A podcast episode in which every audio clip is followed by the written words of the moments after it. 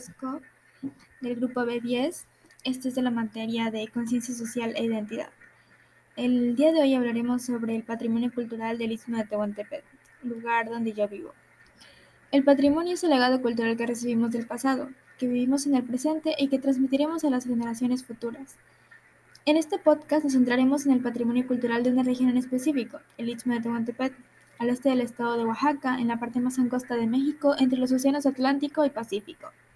Una región conocida en el mundo por la riqueza de su cultura y de sus tradiciones. Su origen es zapoteco, aunque su nombre es náhuatl y significa Cerro del Jaguar. Es una de las regiones con mayor presencia indígena del país. En ella conviven las etnias guaves, zapotecos y soques. La región es una belleza entre colonial y provinciana, con un teje de costa, el istmo oaxaqueño estuvo habitado por diferentes etnias que, según su periodo de llegada a la región, su capacidad de adaptación y organización social, así como su fortaleza, capacidad de colonización e integración con el variado entorno ecológico, dominaron diferentes áreas de la región. Ahora, el patrimonio cultural del Istmo. Em, el Istmo de Tehuantepec es destino con diferentes lugares nombrados Patrimonio Cultural de la Humanidad, pues en él se encuentran una gran variedad de ecosistemas y culturas ancestrales. Entre los sitios preferidos por los turistas en esta zona se encuentran las playas de Puerto Escondido y bahías de Huatulco. Además, cuenta con otros atractivos naturales como montañas y llanuras, convirtiendo la oferta turística de esta zona mexicana en una de las más ricas del país. Otro de los potenciales de esta región está en su gastronomía. Los itmeños y sus platillos son referente mexicano, debido a su excelente panadería que involucra los hornos tradicionales de adobe, los tamales, el bupu, una bebida de origen prehispánico a base de cacao, mole, chocolate, torrejas y otras especialidades que reflejan en su sazón la riqueza de sus tradiciones. La región del Istmo ofrece un gran número de atractivos para descubrir su riqueza histórica, natural, gastronómica y de entretenimiento. Actualmente se desarrolla un plan de modernización de la infraestructura física, mejoras de la capacidad productiva de la zona, así como la actividad productiva. Ahora vamos con las costumbres y tradiciones. Los ismeños son reconocidos por ser trabajadores, alegres y muy fiesteros. Aquí te cuento sobre las tradiciones de esta parte del mundo que más han cautivado. Tenemos como primero la vela mushe. Se denomina mushe al género que define a una persona nacida con sexo genital masculino que asume roles femeninos en cualquier de los ámbitos sociales, sexual o personal. Se podría decir una persona homosexual. En Cuchitán tiene lugar la celebración de la famosa vela de las auténticas intrépidas buscadoras del peligro o vela mushe, que se lleva a cabo en el mes de noviembre. En esta vela existen todos los elementos de una vela, la calenda, la misa, el baile y también se eligen reinas y capitanas. Como segundo tenemos el medio giga. Esto se hace en una boda ismeña que se, que se puede apreciar de, ser tradicional. No puede faltar este ritual cuyo origen proviene de la composición de las palabras medio, que significa valor de la moneda real, y giga, que en zapoteco significa jícara. Al ritmo de la música, los novios reciben la cooperación de sus invitados, ubicados en el centro de la fiesta y sentados con la tradicional jicarismeña o jijalpetzle. Los invitados depositan dinero y a cambio a cada donador se le obsequia un cántaro de barro negro decorado con flores de colores vibrantes. Cuando terminan de bailar el son medio giga, se rompen todos los cántaros contra el piso, lo que traerá bendiciones y abundancia para los recién casados. Tenemos la comida tradicional itzmeña. Si de comida se trata, los itzmeños se pintan solos. Las mujeres son excelentes panaderas que aún usan los hornos tradicionales de adobe y madera para hacer pan de, maíz molido, endulzado con piloncillo o panela, dándole forma de rosca. También hacen dulces de coco, de calabaza, de chica, chilacayote, biznagas de limón y unos riquísimos nueganos. Tenemos como cuarto el vestuario de las mujeres itzmeñas. Las mujeres itzmeñas son verdaderas artistas al momento de lucir sus trajes. Cada uno, ya sea que los confeccionen o los compren, tiene el toque de su personalidad, con tal policromia en colores y variedad de estilos, que dan la sensación de ser únicos e irrepetibles. En el istmo la vestimenta no señala la división de clases sociales, pues todas las mujeres se visten con el detalle y esmero. Hay trajes para las labores diarias, así como trajes de gala y media gala. Las novias, por ejemplo, lucen en color blanco, Aquellas mujeres que están de luto, el vestido es negro con algunos toques en blanco. Los trajes para el día a día suelen ser de popelina y el bordado realizado a máquina. Tenemos la mayordomía. En algunos pueblos y con mucha anticipación se nombra un comité de festejos populares que se encarga de preparar fiestas y grandiosas que más grandiosas que las anteriores. Los mayordomos suelen ser un matrimonio o un comité de vecinos que se presentan a solicitar ante el comité anterior la nueva mayordomía. Tenemos la labrada de cera. Meses antes del día de la vela, se realiza este agasajo en la casa de los mayordomos para formar los criados sirios que se ocuparán de la misa y la procesión. Se honra a los laboradores con tamales y una bebida de origen prehispánico a base de cacao llamado bubu. Tenemos la molida del polvo. Se desarrolla unos días antes del inicio del festejo para tener todo listo para preparar tamales, mole, chocolate y panes que servirán como jinda u ofrenda para la comunidad que acude a dar su tequio o trabajo grupal y su contribución en especie como chocolate, harina, huevos o azúcar. Como número 8 tenemos la calenda. Es considerado el anuncio a los cuatro vientos del inicio de la fiesta y una invitación abierta para unirse. Se ve a casi todo el pueblo desfilando acompañado por los sonidos ancestrales del tambor y la chimirima. Y el, el estruendo de los cohetes silbadores y cohetes lanzados por expertos coheteros anuncia la cercanía de la procesión. Como número 9 tenemos las tradicionales velas. Originalmente las velas fueron celebridades de corte religioso en las que la mayoría de la población pasaba la noche velando el santo patrón del pueblo como una muestra de su fe y lealtad. Hoy en día aún son claras reminiscencias de celebración religiosa. Las festividades sirven para fortalecer los vínculos entre las familias que ejercen, la mayordomía y los habitantes del poblado. Estos festejos suelen durar entre tres y cuatro días, inician con la calenda, luego con una misa en honor a su santo patrono y continúan por la noche con una gran fiesta en la que la gente convive, baila, comparte la comida botana y se realiza el cambio de, mayordomía. Al día siguiente continúan con el recalentado y siguen realizándose preparativos para los demás festejos. En una ocasión yo participé en una vela y acompañé de duquesa a una reina.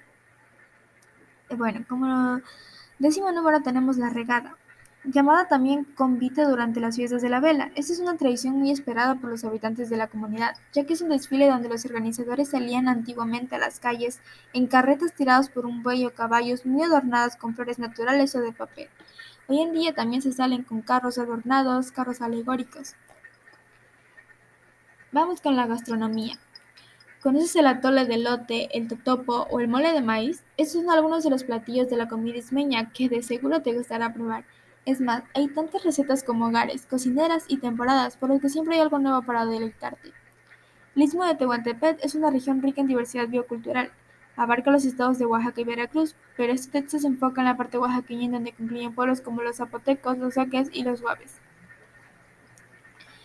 Tenemos el Cebela Biu, es un guiso de diario, conocido también como mole de maíz, es de los platillos de comida ismeña más ricos y que sorprende por su sabor y aparente sencillez. Lleva epazote y otros ingredientes como maíz, cerdo y achiote.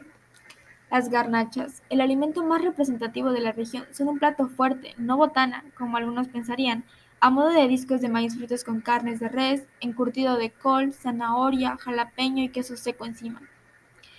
Tenemos el chile ajo, es un mole dulce y suave con un color anaranjado muy peculiar que lleva chile guajillo y ancho rojo, canela, plátano macho y más. Se cocina tanto en la parte zapoteca itzmeña como en la soque, aunque con menos ingredientes y le llaman arroz mole.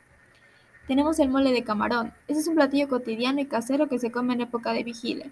Por aquellos lares hay una alta producción de camarón, el cual se adquiere con facilidad para luego cocerlo, salarlo y secarlo.